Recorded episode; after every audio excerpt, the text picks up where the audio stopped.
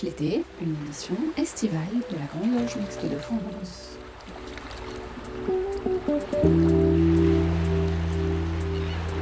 Bonjour à tous, très heureuse de vous retrouver pour cette nouvelle édition de Pierre de Touche l'été, l'émission estivale de la Grande Loge Mixte de France. Au cours de cette émission, nous évoquerons les voyages, Nelson Mandela, Marguerite Duras et le Chevalier de Ramsay. Nous parlerons aussi de lecture et de colle. Il sera aussi question de laïcité. Et puis bien sûr, ne vous inquiétez pas, nous parlerons de franc-maçonnerie.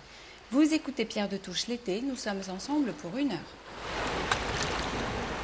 Dans le cadre de la chronique Je suis franc-maçonne et alors, Claire Donzel a rencontré Patricia Laquelle, sœur de la GLMF et vénérable maître de la respectable loge Construire à Bordeaux, Écoutons leur échange. Patricia Laquelle, bonjour. Bonjour. Vous êtes vénérable de la respectable loge Construire à l'Orient de Bordeaux, respectable loge de la Grande Loge Mixte de France. Euh, Patricia, dans votre parcours de vie, pourquoi la franc-maçonnerie? Alors, je répondrai tout simplement parce que j'ai croisé des maçons, des francs-maçons dans, dans, ma vie, euh, au niveau familial déjà et au niveau amical. Et que par rapport à ces rencontres, je me suis rendu compte que le mouvement de la franc-maçonnerie pouvait être quelque chose de très intéressant pour moi. J'ai été poussée par un esprit de curiosité, je dois dire, afin de découvrir par moi-même ce qu'était la franc-maçonnerie.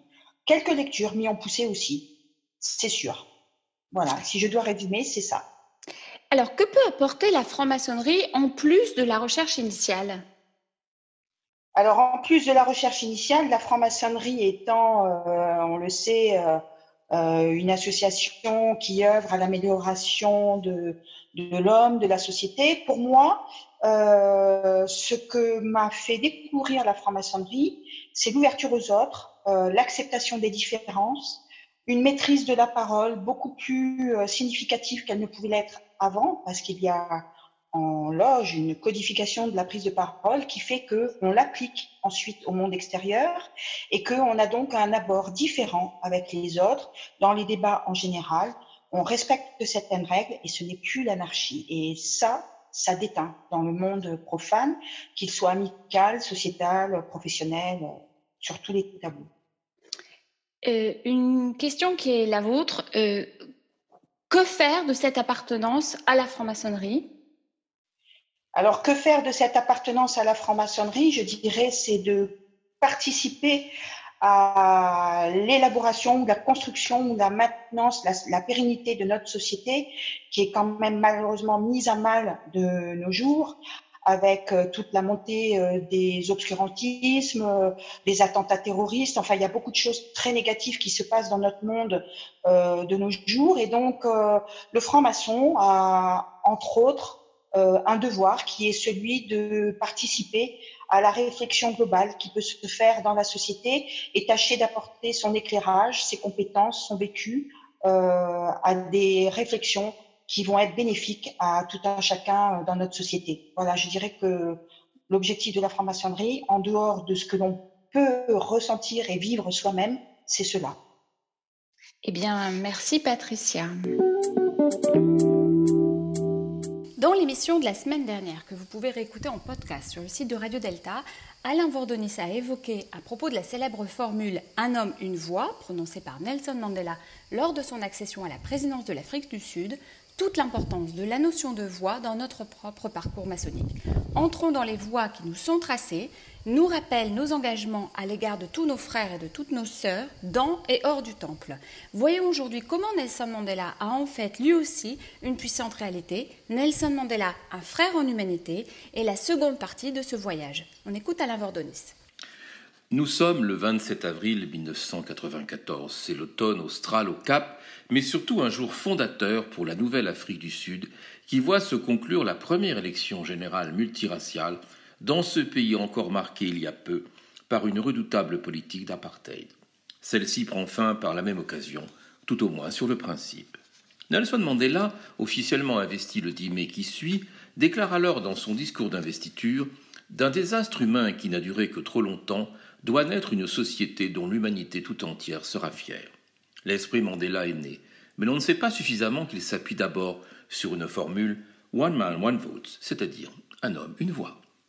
Cette formule d'apparence toute simple et compréhensible par tous, noirs, blancs et métissés issus de ce qu'on nommera désormais la nation arc-en-ciel, porte en elle les principes fondateurs d'universalité et d'égalité. Observateur attentif depuis plus de deux décennies du renouveau de l'Afrique du Sud, il m'a semblé que cette aventure exceptionnelle ne pouvait que nous interpeller en tant que francs-maçons. La voie suivie par Nelson Mandela, mais aussi par Frédéric Declerc, avec qui il partagea le prix Nobel de la paix, puis par Monseigneur Desmond Tutu dans le cadre de son extraordinaire travail de réconciliation nationale, sept années durant, constitue selon moi une véritable entreprise initiatique. Nelson Mandela a ainsi tracé la voie, grâce à sa voix, mais aussi en ralliant le moment venu les voix de tous, en tout cas du plus grand nombre, et ce au seul profit de l'homme, comme pour mieux affirmer la place centrale de ce dernier dans la construction d'une société nouvelle, appelée à s'appuyer désormais sur des principes qui nous sont chers, liberté, égalité, fraternité. La voie empruntée par Nelson Mandela n'est en fait qu'un long cheminement, fait de laborieux voyages et de terribles épreuves, mais aussi de symboles lourds dont il lui a fallu contrebattre certains afin de mieux faire émerger d'autres, pour qu'enfin la dignité humaine triomphe, et de façon, nous l'espérons tous, irréversible. Nous aborderons cette réflexion en trois séquences. Nous chercherons d'abord à comprendre ce que représentent les voies dans lesquelles on nous invite en début de chacune de nos tenues. Quel sens peut être donné à notre engagement? De quelle valeur est-il porteur? Puis nous essaierons de mettre ces valeurs en regard des combats menés par Nelson Mandela, en montrant combien ceux-ci témoignent d'un véritable parcours au cours duquel il s'est construit autour d'une voie à laquelle il associera ensuite l'ensemble de ses concitoyens. Enfin, nous observerons de manière assez inédite la place qu'ont joué les femmes dans son parcours en soulignant pour terminer la valeur universelle de son message, message qui ne peut que nous inspirer dans notre propre conduite maçonnique. Entrons dans les voies qui nous sont tracées. C'est l'une des premières expressions qui sonne à l'oreille de l'apprenti, telle une énigme. Pourquoi proposer plusieurs voies? Y aurait-il plusieurs façons d'aborder la question, d'atteindre l'objectif dont on ne perçoit à ce moment que de très pâles contours? Par ailleurs, pourquoi ces voies sont-elles déjà tracées, alors qu'on nous a indiqué combien notre cheminement serait une affaire personnelle, quasi intime. Quel est donc bien ce défi curieux qui nous est lancé? Si tous les chemins mènent à Rome, comme le dit le dicton populaire, l'on peut assurément y accéder de plusieurs manières, et fort heureusement. Et pourtant, la voix exprime d'abord un signal, un repère qui nous est donné et auquel on ne peut échapper. La voix est un symbole présent depuis la nuit des temps dans les écrits des prophètes et autres exégètes. Bouddha n'invitait-il pas déjà ses condisciples à trouver la voie? L'hindouisme sollicite en lui ses adeptes autour de plusieurs voies d'accès, dont celle de la connaissance qui nous est chère. La notion de parcours a également fortement marqué les grandes religions monothéistes, mêlant recherche spirituelle et élévation de l'âme afin d'être en mesure de se rapprocher du Dieu parfait, ici et dans l'éternité espérée de l'au-delà. Pour le franc-maçon, emprunter une voie, c'est en premier lieu s'engager dans un long processus initiatique, lui permettant de découvrir, au travers des outils et des symboles qu'on lui enseigne, le plus profond de lui-même. La voie s'entendant ici comme une finalité, mais aussi comme un ensemble de moyens pour y parvenir. Muni de son ciseau et de son maillet, l'apprenti part à la recherche de sa voie, dûment guidé et épaulé par ses frères, dont il va lui falloir ensuite observer en silence et avec beaucoup de patience les gestes et le travail. Ainsi commence-t-il, sans trop s'en rendre compte, à entrer dans sa propre voie.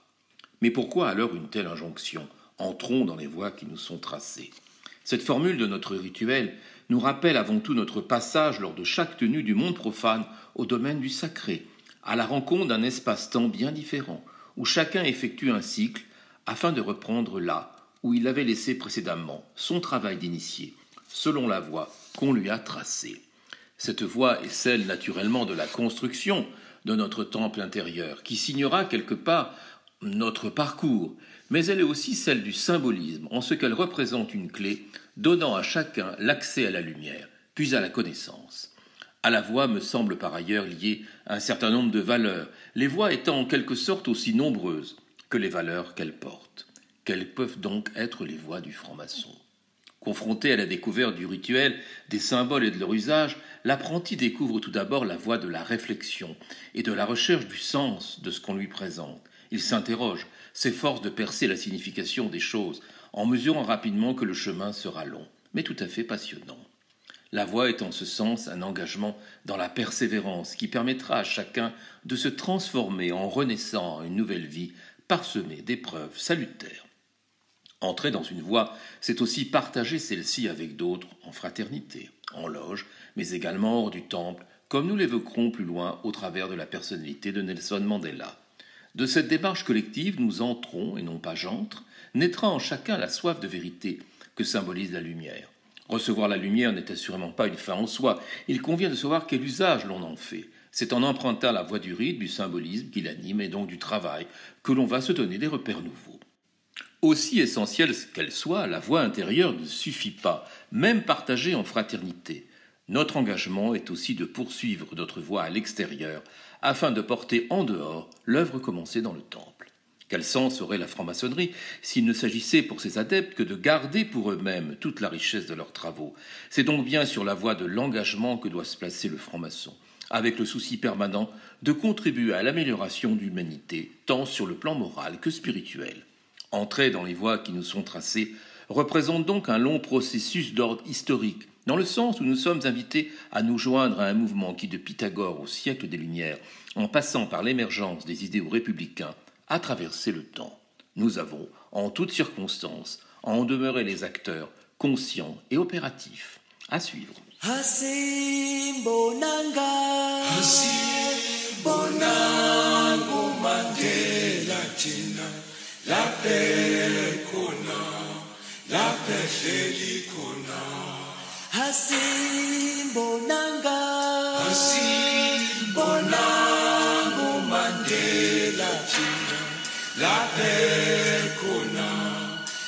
ehleli khona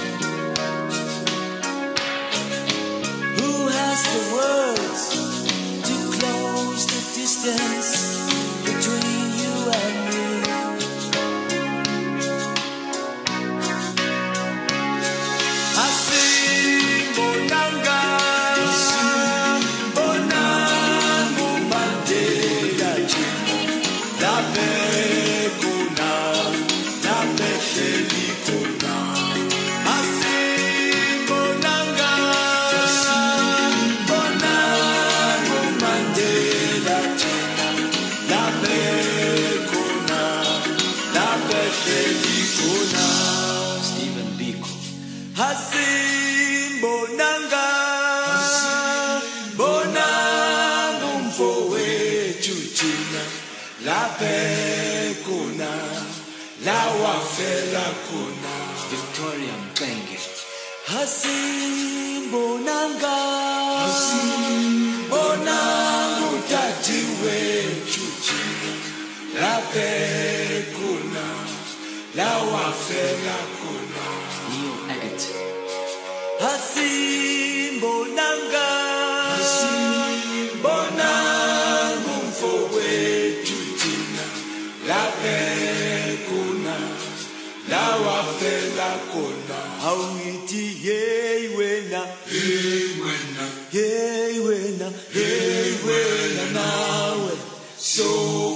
Nimepiga nini lasi yako na lasi yako? Hasimonanga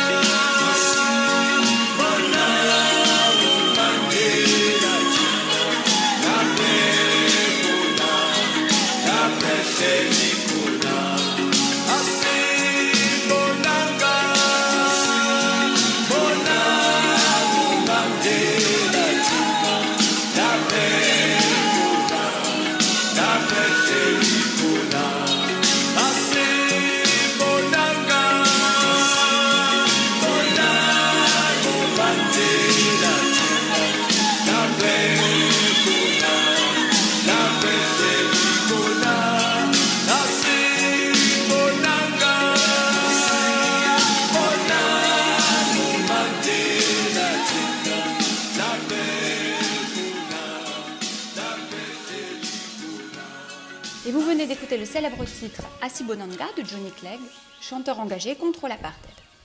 Place maintenant au troisième extrait de la série Psychophilo de Michel Baron, consacré au chevalier de Ramsay, célèbre philosophe et franc-maçon écossais. Fénelon, et c'est ce qui attire aussi Ramsay, est un pédagogue politique qui s'inscrit dans la lignée d'Aristote, saint Thomas et Machiavel. C'est dans les aventures de Télémaque, écrit pour le jeune duc de Bourgogne en 1795, que Fénelon donne de façon déguisée sa pensée politique. Il reprend l'idée d'un pacte universel déjà développé par Cordemois, Fleury et Lefebvre d'Ormesson et propose ces arbitrages susceptibles de ramener la paix, une sorte de société des nations ou d'ONU avant la lettre. Dans cet ouvrage, il critique le pouvoir absolu qui ne serait pas orienté vers le but supérieur des citoyens. Mais il reste fidèle à la monarchie et au difficile métier de roi. Cela ne le gêne pas cependant de proposer un idéal de société qui serait basé sur la République de Platon. Les aventures de Télémaque auront un succès considérable et seront traduites en plusieurs langues. On y verra un très rousseauisme. Ramsay trouve en Fénelon le modèle tant espéré. Il va vivre près de lui et de son entourage pendant six ans. Il convient de signaler que la maçonnerie n'interviendra dans sa vie que 21 ans plus tard et ne joue donc qu'un rôle très, très modeste sur lui. Mais Fénelon va le convertir au catholicisme. Mais est-ce vraiment un pur euh, catholicisme? En fait, Ramsay se convertit au quiétisme, qui est une forme hétérodoxe condamnée en 1687 par Innocent X et 1699 par un bref d'Innocent XII. Condamnation qui touche Fénelon sur sa théorie de l'amour de Dieu. L'étymologie vient du latin qui est, quiétude, repos, dans lequel se trouverait l'âme plongée en Dieu et transformée en lui, et la totale passivité où elle devrait se maintenir sans laisser agir Dieu en. L'affrontement entre Bossuet et Fénelon restera célèbre dans l'histoire des idées. Bossuet publie une très violente diatribe, Relation sur le quiétisme, Rome va trancher, Fénelon sera condamné par un bref, cum alias 1699. Fénelon conseille à Ramsay de prendre contact avec Madame Guyon à Blois. Il va rester trois ans auprès de celle qui est considérée comme une sainte par les, uns, par les uns et une folle par les autres. Un grand nombre d'Anglais et d'Écossais vivent aussi auprès d'elle. Michel de Ramsay vient de se reconstituer une famille idéale, un père et une mère mystiques. Il vivra très difficilement la mort de Fénelon en 1715 et celle de Madame Guyon en 1717. Il est vraiment une sorte d'orphelin qui se sent le devoir de continuer l'œuvre des disparus. Il devient précepteur du fils du, comte de Sossigny en quittant Blois. Il restera précepteur durant sept ans. Il va déployer une grande activité littéraire qui avait débuté auparavant et se poursuivra ensuite. Nous pouvons dire que l'immense majorité des écrits de Ramsay, même les plus éloignés du sujet, sont très profondément inspirés par Fénelon, Madame Guyon et le quiétisme.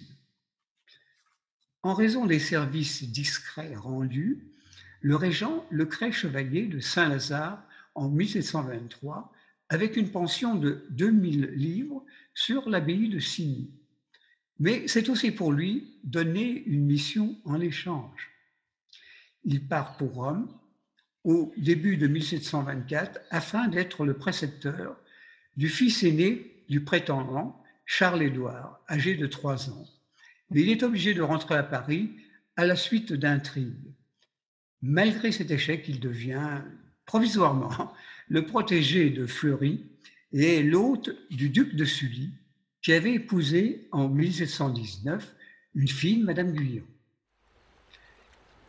Il devient, et il va devenir, mais toujours influencé par le quiétisme, franc-maçon.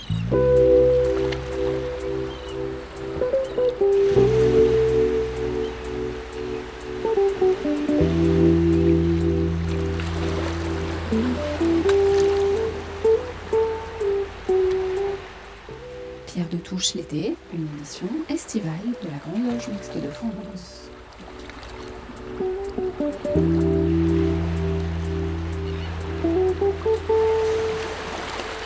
Cet été, Marc Tulpois développe chaque semaine un mot important de la vie républicaine. Aujourd'hui, sa chronique est consacrée à l'école. Il n'est pas besoin de long développement pour se rendre compte de ce que l'école républicaine connaît aujourd'hui les mêmes défis que ceux qui ont à l'origine justifié sa création. L'école républicaine, construite comme la matérialisation de l'idéal progressiste des Lumières, connaît aujourd'hui une crise profonde. Alors même qu'elle visait à concrétiser l'idéal d'émancipation porté par les Lumières, l'école connaît aujourd'hui trois séries de difficultés en opposition totale à cet idéal. Premièrement, les inégalités scolaires sont loin de se réduire, tant en termes de réussite des élèves qu'en termes d'expérience des enseignants. Ceci, conjugué à la massification du chômage, n'augure rien de bon. Deuxièmement, la baisse du niveau de l'école républicaine est criante entre la dévalorisation des humanités, jugée discriminatoire, l'obtention quasi automatique du baccalauréat et l'appel croissant à désennuyer les élèves, comme si l'école était une vaste aire de jeu, force de constater que l'exigence d'excellence intrinsèque à la méritocratie bat de l'aile. Troisièmement, enfin, et c'est sans doute le cœur de la philosophie des Lumières, l'obscurantisme, loin d'avoir disparu, ressurgit avec force sur les décombres de l'école de la République et se nourrit des illusions perdues d'une partie de la population française. Si les constats des défis actuels de l'école de la République sont légion, peu nombreux sont ceux qui puisent dans ces fondements les solutions à y apporter. Pourtant, ces fondements sont riches d'enseignements. Face à une société travaillée par un individualisme s'introduisant jusque dans l'école, l'école doit redevenir une zone d'étanchéité face à la société. Face à une société considérant l'école comme un simple service parmi d'autres, l'école doit redevenir une grande cause nationale avec les moyens qui vont avec. À cet égard, la persistance actuelle d'un même ministre de l'Éducation nationale pendant plusieurs années, comme une exception à la règle qui prévalait jusqu'alors, est un signal encourageant. Face à une société gangrénée par un nivellement par le bas, par l'accablante course à l'égalité méprisant l'excellence, la méritocratie doit être revalorisée. À cet égard, le retour de prix au sein des écoles et des académies, valorisant les meilleurs et leur assurant une certaine promotion, ne saurait constituer une mauvaise réponse. L'ascension ne peut se faire sans effort, ce qui tend aujourd'hui à être perdu de vue. Finalement, l'étude des défis actuels de l'école et de ceux ayant guidé sa création est révélatrice de son caractère purement républicain. Comme la République elle-même, elle ne procède pas d'un moment unique de création, mais d'un effort permanent d'affirmation et de sacralisation. Face à une société morcelée et enclavée, l'école doit répondre présent en martelant sans désemparer les idéaux des Lumières et l'excellence qui les accompagne.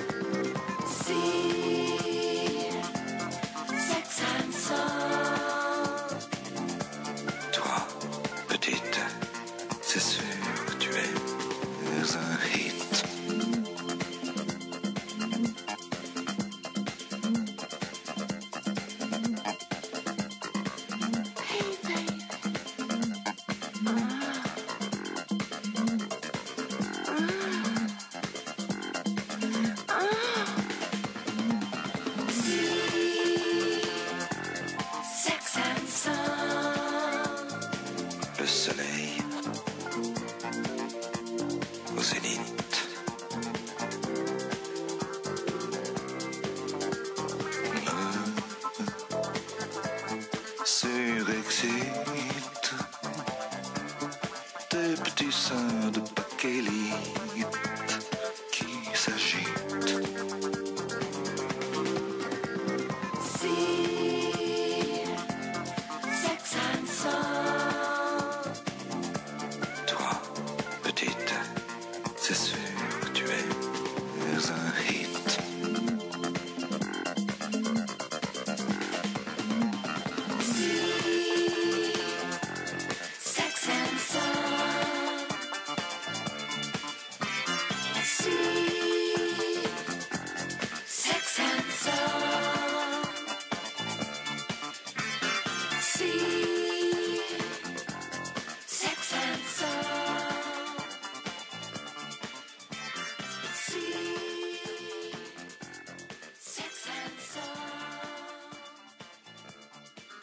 Bien sûr reconnu Six Sex and Son de Serge Gainsbourg.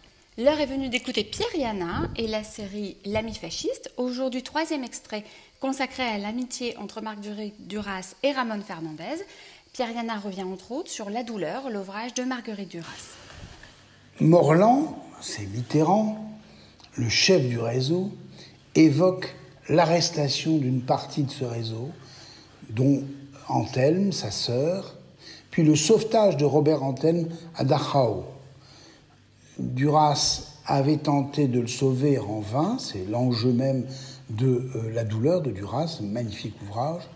Morland, en mission, en mission officielle pour le gouvernement provisoire de la République, croise Anthelme par hasard, c'est Anthelme qui le reconnaît, et il parvient à le rapatrier à Paris. Voilà une autre amitié inextinguible. Amitié croisée, sans conflit, dans le respect mutuel et l'amour de la littérature, mais sans innocence non plus.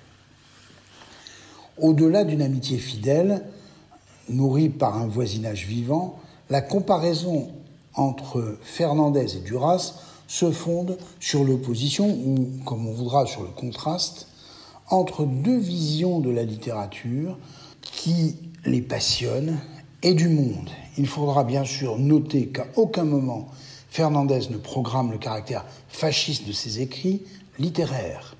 Il en va autrement des- de ses écrits politiques, pour le PPF, la gerbe de Chateaubriand ou les discours enflammés devant les hordes de la collaboration. Il serait aisé ici de noter une différence, voire une disjonction entre politique et littérature. Je n'y crois pas. Ramon Fernandez assumait les deux ensemble. C'est donc ici l'un des immenses paradoxes du sujet. L'appar- L'appartenance de Fernandez à un parti ouvertement fasciste fait-elle de son œuvre, celle des dernières années, une œuvre fasciste? La réponse délicate, si l'on veut sortir du jugement a posteriori, trop facile devant ses collaborateurs, nous est donnée par Jean Turlet. Ce jeune homme fait partie des groupes de collaborateurs actifs à la fin de l'occupation. En 1944, il s'engage dans la milice et sera tué lors des combats de la libération en 1945. Cela ne l'empêche pas de figurer parmi les fondateurs des éditions de la Table Ronde aux côtés de Lodenbach. Dans un article intéressant publié en 1943, sous le, le titre Introduction à une histoire de la littérature fasciste, véritable manifeste, Turlet définit le fascisme comme une esthétique.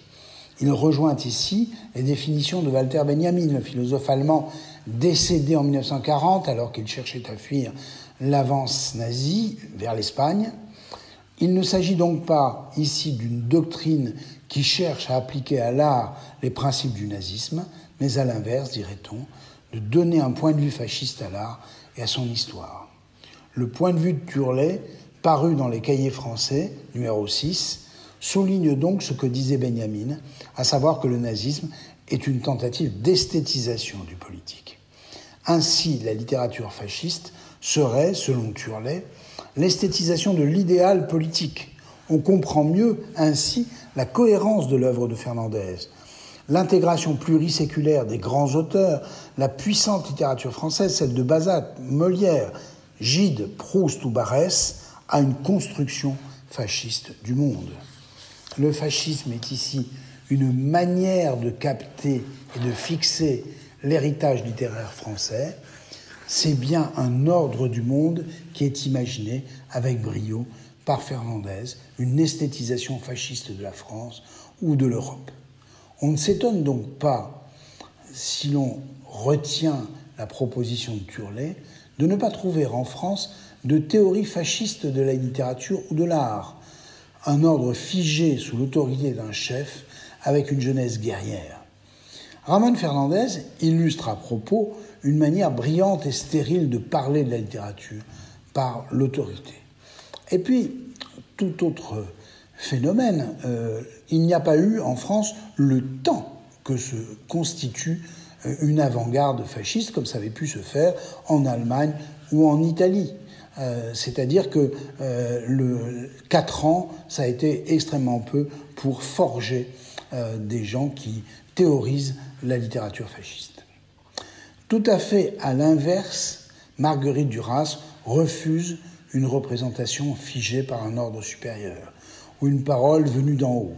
Au contraire, et même si par anachronisme on fera aussi référence à des œuvres qui suivent la guerre, le récit durassien est avant tout une pensée tragique, problématique.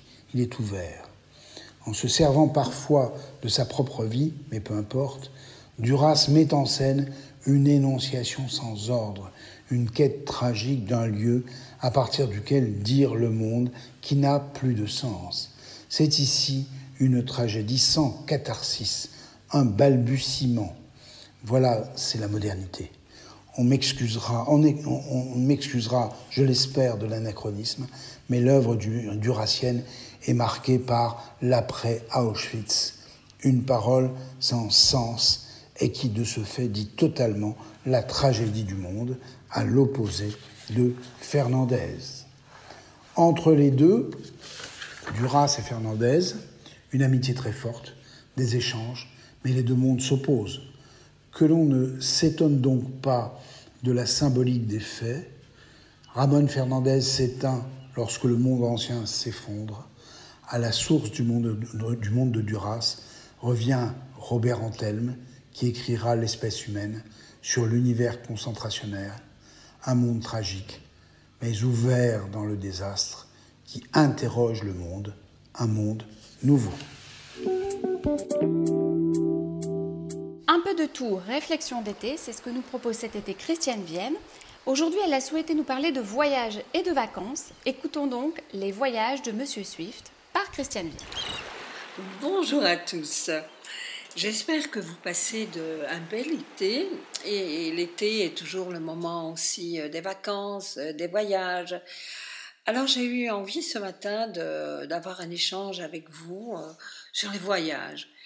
S'il est une expression euh, que je déteste euh, parmi quelques autres, mais particulièrement, c'est le concept de faire un pays. J'ai fait l'Espagne, j'ai fait l'Amérique, j'ai fait des photos, j'ai fait ceci, j'ai fait cela.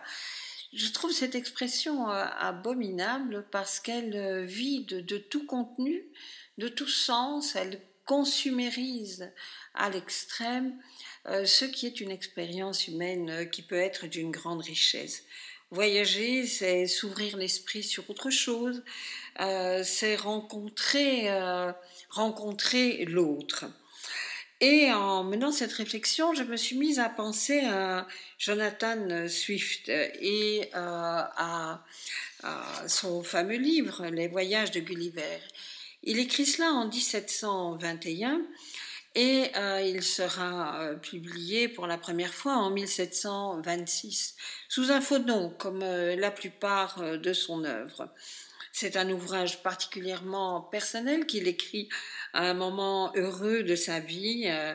Il vit avec sa compagne, ils ont un fils et il est heureux, particulièrement heureux. Heureux, mais ça ne signifie pas euh, content pour autant, parce que il vit une époque particulièrement euh, violente et complexe. Et euh, Maurice Pons, son biographe français, dans la préface de l'édition de 1964, écrit La vérité est que Swift joue un jeu autrement dangereux et autrement passionnant que celui du voyage imaginaire. Il joue le jeu du voyage philosophique et qui dit philosophique entend politique. Swift se lance dans un voyage euh, philosophique et, je vous y invite euh, à chacun d'entre nous qui n'aura peut-être pas l'occasion de partir euh, en vacances cet été. Et donc, les, voyages de Gulliver sont des voyages pleins de leçons, pleins de réflexions. Euh, Jonathan Swift est un anticonformiste, il est ordonné prêtre en 1695, il est docteur en théologie, ce qui ne l'empêche d'avoir des opinions bien tranchées. Et donc, en ce qui concerne l'Église et l'État, il dira entre deux diables, je choisis au moins le diable qui veut la paix. Il a un esprit critique euh, particulièrement affûté et par exemple, euh, dans les voyages de Gulliver, dans le voyage à Balny-Barbie, il n'hésite pas à mettre ces mots dans la bouche de deux académiciens. Le premier affirmait que la méthode la plus juste serait de taxer les vices et les sottises de chaque individu, en laissant à un jury de voisins le soin de fixer loyalement le montant de la taxe. Mais l'autre était d'une opinion exactement contraire. Il voulait taxer les qualités physiques et morales dont chaque homme était le plus fier, et en aurait d'autant plus à payer que l'on l'estimerait plus haut. Quant à l'honneur, la justice, la raison et le savoir, il serait entièrement libre de taxes, car ce sont des vertus d'une espèce si singulière que les hommes ne consentent ni à les reconnaître chez leurs prochains, ni à les estimer en eux-mêmes. Et il ajoutait on pourrait dire de la même façon, on pourrait de la même façon mettre un impôt sur la beauté et l'élégance des femmes en laissant à celles-ci le même privilège qu'aux hommes, c'est-à-dire de fixer la somme à payer. Mais on ne taxerait pas la fidélité conjugale, ni la chasteté, ni le bon sens, ni le bon caractère, car les rentrées ne couvriraient pas les frais de perception. Avouons qu'il était quand même un peu macho mais son esprit critique, sa fraîcheur, la manière dont il arrive à transformer parfois son désenchantement en une critique positive permet aussi de voyager avec lui dans un univers tout à fait passionnant. Au milieu du XVIIIe siècle, les Irlandais sont exclus de toute fonction publique. Leurs droits civils et politiques sont strictement limités, ils sont dépossédés de leurs terres, l'exercice de leur religion leur est interdit. Et euh, notre ami va devenir leur principal avocat. Jonathan Swift va les défendre. Il n'est pas un amuseur et il proposera notamment cette modeste proposition pour empêcher que les enfants d'Irlande ne soient une charge à leurs parents et à leurs enfants il proposera d'en faire de la viande de boucherie. Il est là pour transformer la société, il est là pour remettre le doigt sur ce qui est indigne, ce qui ne fonctionne pas. Et par-dessus toute chose, il a cette qualité que jamais il n'utilise d'arguments moraux. Il se sert de la raison, il refuse les jérémiades. Il dira Pour ma part, je ne puis que noter combien est universel l'art de faire de la morale, c'est-à-dire au fond d'apprendre à grogner et à geindre à partir des griefs que nous avons contre la nature. Et donc, euh, notre franc-maçon, notre euh, intellectuel, notre prêtre, notre homme amoureux, notre homme amoureux de la vie, va consacrer tout son temps à, à rendre le monde plus juste. Il va exprimer une parole qui sera souvent grinçante, qui fera souvent rire, mais qui emmènera un voyage qui fera toujours réfléchir et ouvrira la porte à des changements de société. Eh bien, je vous souhaite que nous tous nous fassions comme lui, que nous gardions notre esprit critique et que nous voyagions dans notre esprit, parfois aussi en, en réalité, mais surtout, surtout, surtout, surtout, que nous ne disions plus jamais j'ai fait un pays. À bientôt, au revoir et bonne journée.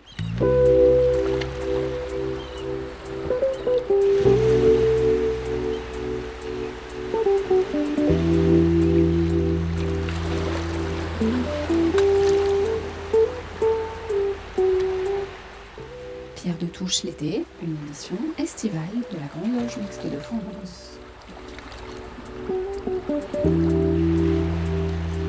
Coup de cœur littéraire de Claire Donzel a pour objet cette semaine l'ouvrage d'Abnous Chalmani, Romain Sade et moi. Joyeux pamphlet, ce récit alterne les anecdotes intimes et les événements sociopolitiques avec humour et enthousiasme. Claire Donzel. Elle a 6 ans.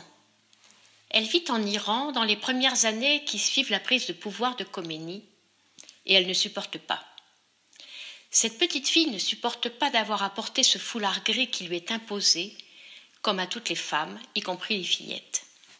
Alors, au moment de la sortie de l'école, elle se rend dans les toilettes et c'est nue, aux grandes dames de celles qu'elle appelle les femmes corbeaux qui encadrent les fillettes, qu'elle rejoint la voiture qui l'attend pour la ramener à la maison. Ainsi commence le livre que j'ai lu pour vous cette semaine, Khomeini, Sad et moi, écrit par Abnous Salmani, édité en septembre 2019 aux éditions Grasset.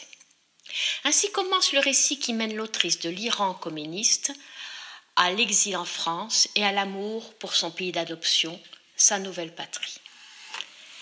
Elle nous fait aujourd'hui partager sa sidération face à l'indifférence des Français dits de souche devant les atteintes portées à la laïcité. Son incompréhension aussi de l'absence de réaction des Français musulmans, et non des musulmans français, elle tient à la différence de sens des expressions.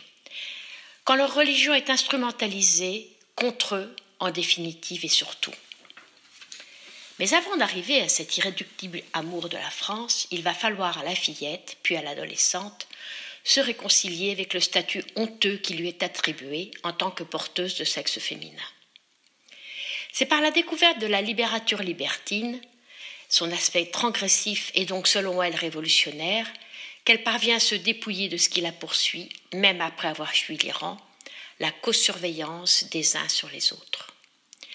Dans ce cheminement de l'enfance à l'âge adulte, de l'emprisonnement de la pensée à la pensée critique, la jeune femme peut s'appuyer sur un père qu'elle a surnommé haute tolérance, qui saura la protéger de son mieux et la guider vers la liberté tant recherchée.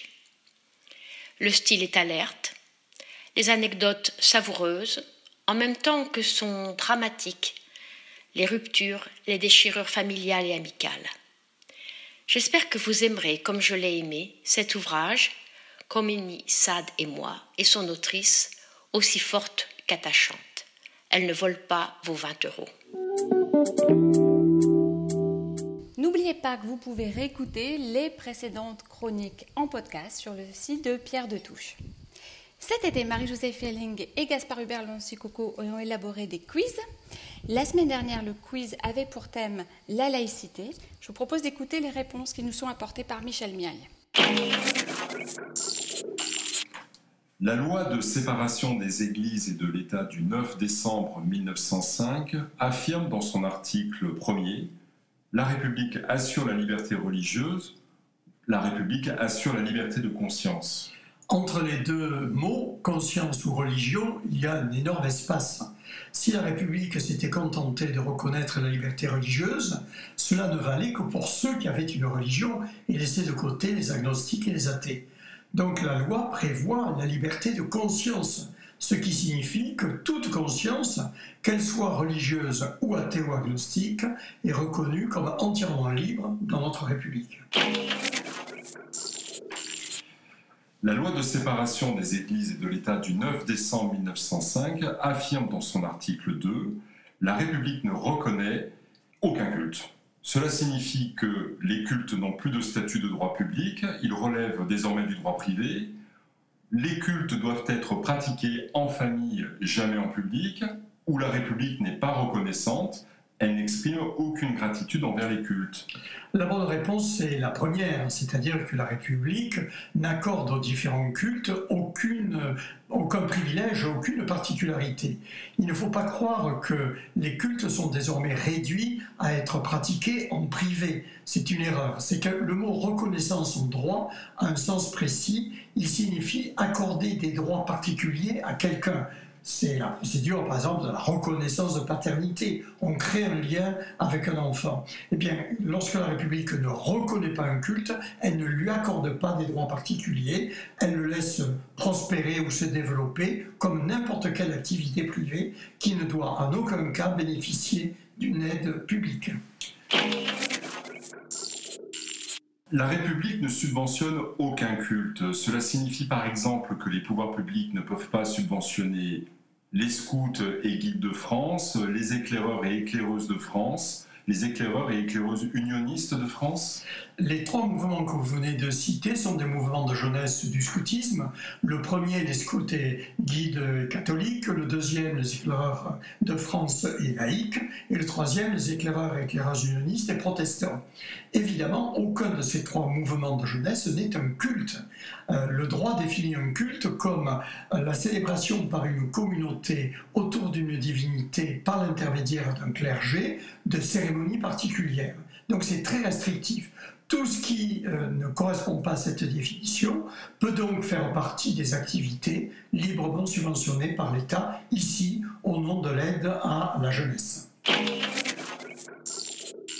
De 1881 à 1886, Jules Ferry fait voter une série de lois sur l'obligation de neutralité des locaux, des enseignants, des élèves, des enseignements alors, ce sont les lois fondatrices de l'école de la République.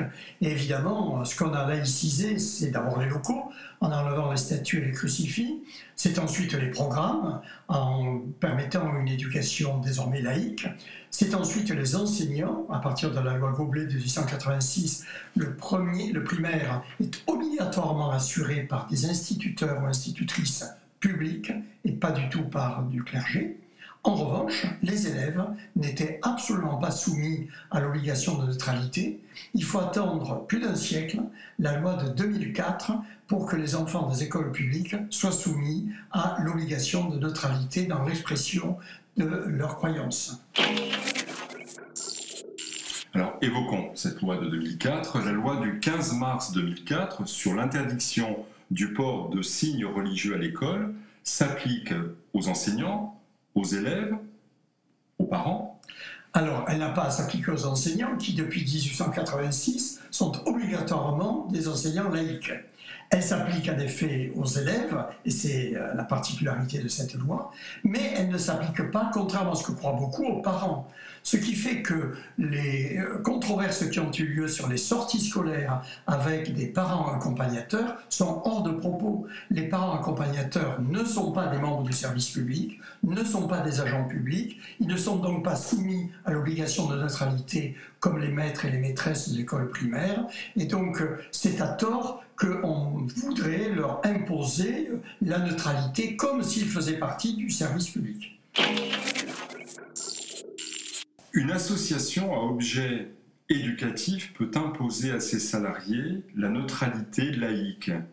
Il suffit de le mentionner dans le règlement intérieur voté par le conseil d'administration, ou faut-il signer un engagement à chaque salarié, ou faut-il respecter les droits des salariés selon le Code du travail?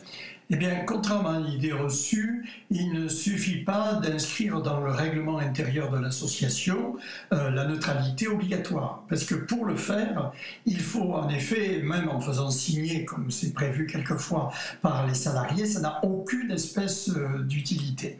En effet, ce qu'il faut respecter, ce sont les règles du Code du travail. Or, les règles du Code du travail sont très précises sur la possibilité pour les entreprises privées comme pour les associations, euh, sont très précises sur l'obligation de respecter les libertés des travailleurs dans l'entreprise ou dans l'association. Donc il ne faut pas croire qu'un conseil d'administration peut librement, parce qu'il en a envie, parce que c'est euh, une question de principe pour lui, d'exiger la neutralité. le Code du travail prévoit deux contraintes. Il faut que cette obligation de neutralité soit justifiée par la nature de l'emploi exercé. Et deuxièmement, il faut que cette obligation soit proportionnelle au but recherché. Si ces deux conditions ne sont pas remplies, l'obligation de neutralité n'a pas de valeur. En histoire, dans les lettres, en philosophie, les faits religieux ont un impact réel. Au collège et au lycée, il faut traiter avec objectivité de cet impact qui a des conséquences actuelles. Les religions relèvent des activités privées. Il faut éviter d'en parler? Alors beaucoup croient qu'en effet, au nom de la neutralité, il faut éviter de parler des religions dans les cours de philosophie, d'histoire, de lettres notamment, ou de musique. C'est une erreur fondamentale. D'abord, et moi je suis d'une autre génération, il y a bien longtemps qu'on a enseigné euh, les guerres de religion, les croisades et la religion égyptienne depuis l'âge de la sixième. Donc c'est une erreur grossière.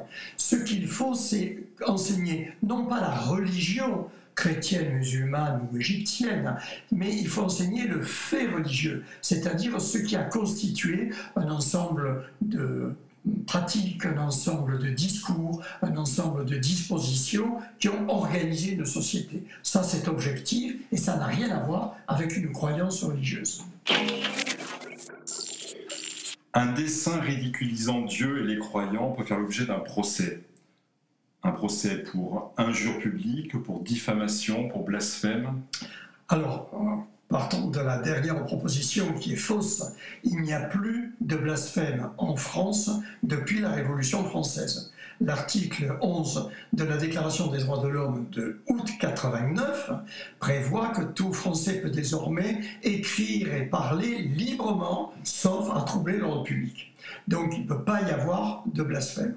Et euh, d'ailleurs, le seul endroit où le blasphème s'était maintenu, c'est l'Alsace-Moselle. Or, une loi qu'on a pour beaucoup oubliée en 2017 a supprimé cette particularité. Donc sur aucune partie du territoire français, le blasphème ne peut exister. En revanche, il peut y avoir des débordements dans l'expression des critiques qui donnent lieu soit à une injure, soit à une diffamation. Une injure est un fait brut à l'égard euh, d'une divinité ou à l'égard d'un personnel du culte. Une diffamation, c'est plus compliqué, c'est attribuer à quelqu'un euh, la responsabilité de fait dont il n'est pas responsable et dont il peut prouver qu'il n'est pas responsable. Donc il y a tous les jours des procès qui sont menés en injure ou en diffamation. Et je dirais que les juges sont extrêmement circonspects parce que s'ils laissent trop ouverte la possibilité d'admettre l'injure ou la diffamation, ils limitent d'autant la liberté d'expression. Et donc, beaucoup d'associations qui sont connues ultra-catholiques ou ultra-juives sont déboutées de leur procès parce que le juge considère qu'il n'y a pas lieu à sanctionner celui qui a ri et rit quelquefois assez grassement de telle ou telle religion. Vous gérez un centre de vacances qui offre des repas traditionnels, des repas sans porc et des repas végétariens. On vous demande des menus cachers et halal. Vous acceptez, vous refusez, vous acceptez pour le kasher et vous refusez pour le halal, vous acceptez le halal et vous refusez le kasher. Alors, les, deux dernières propositions sont un peu pour rire. Bien évidemment qu'on ne peut pas dire on accepte pour les juifs et pas pour les musulmans et vice-versa. Donc, ces deux réponses ne peuvent pas être choisies. Alors, qu'est-ce qui nous reste? Alors, d'abord, euh, tout dépend du statut du centre de vacances que vous gérez. Si c'est un centre de vacances privé, vous faites ce que vous voulez.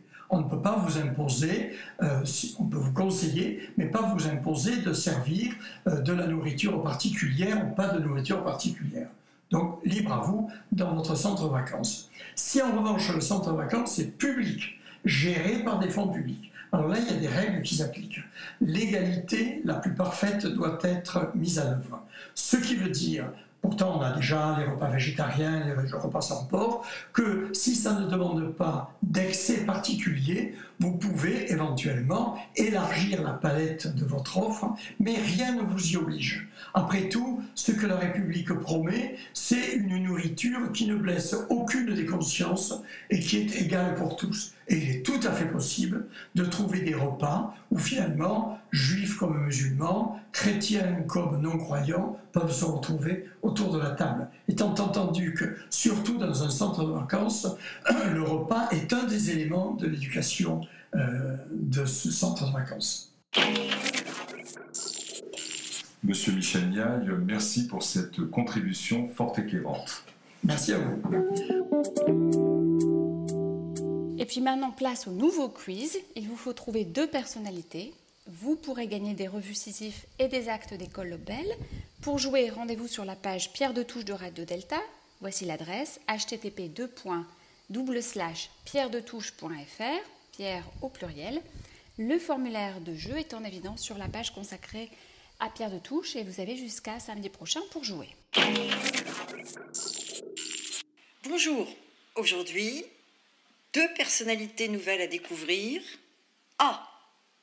Mon premier est autodidacte et écrivain dans la seconde moitié du XIXe siècle.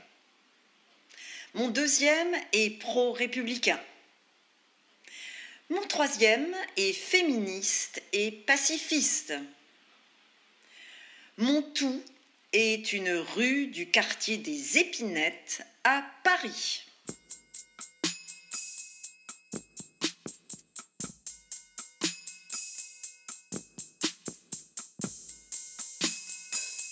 Personnalité B. Mon premier est issu d'une des villes portuaires françaises connues pour la traite négrière. Mon deuxième est autodidacte et deviendra anthropologue. Mon troisième est à l'initiative de plusieurs associations scientifiques et philosophiques. Mon tout porte le nom d'une loge de la Fédération internationale du droit humain.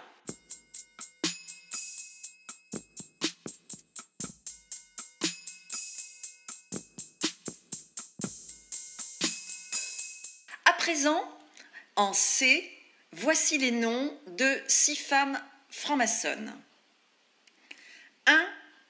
Joséphine Baker. 2. Maria de Rem. 3.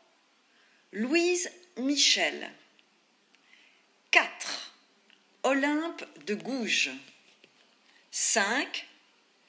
Clémence Royer. Il faudra relier ces femmes à chacune des citations suivantes. A. Notre plus grande erreur fut de n'avoir pas planté le pieu au cœur du vampire, la finance. B. L'infériorité des femmes n'est pas un fait de nature, c'est une invention humaine, une fiction sociale. C. Les hommes sont inégaux par nature. Voilà le point d'où il faut partir. D tous les hommes peuvent vivre ensemble s'ils le souhaitent. E. La femme a le droit de monter à l'échafaud. Elle doit avoir le droit de monter à la tribune. F. Simple, forte, aimant l'art et l'idéal, brave et libre aussi, la femme de demain ne voudra ni dominer, ni être dominé. Point, c'est fini pour aujourd'hui.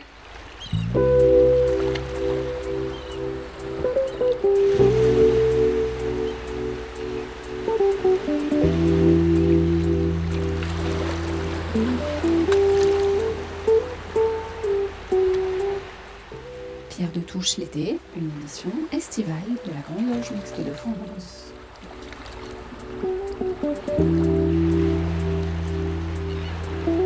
Avant de vous quitter, je souhaiterais remercier l'équipe de Pierre de Touche l'été, ainsi que Gilles Solière et Radio Delta. N'hésitez pas à aller sur le site de Radio Delta pour écouter à nouveau nos émissions, mais aussi pour découvrir les autres émissions de Radio Delta. N'hésitez pas non plus à nous rejoindre sur les réseaux sociaux Twitter, Facebook, Instagram. Vous pouvez jouer au quiz jusqu'au samedi prochain. On se retrouve la semaine prochaine et on se quitte avec un extrait de la bande originale du film Buena Vista Social Club, Candela.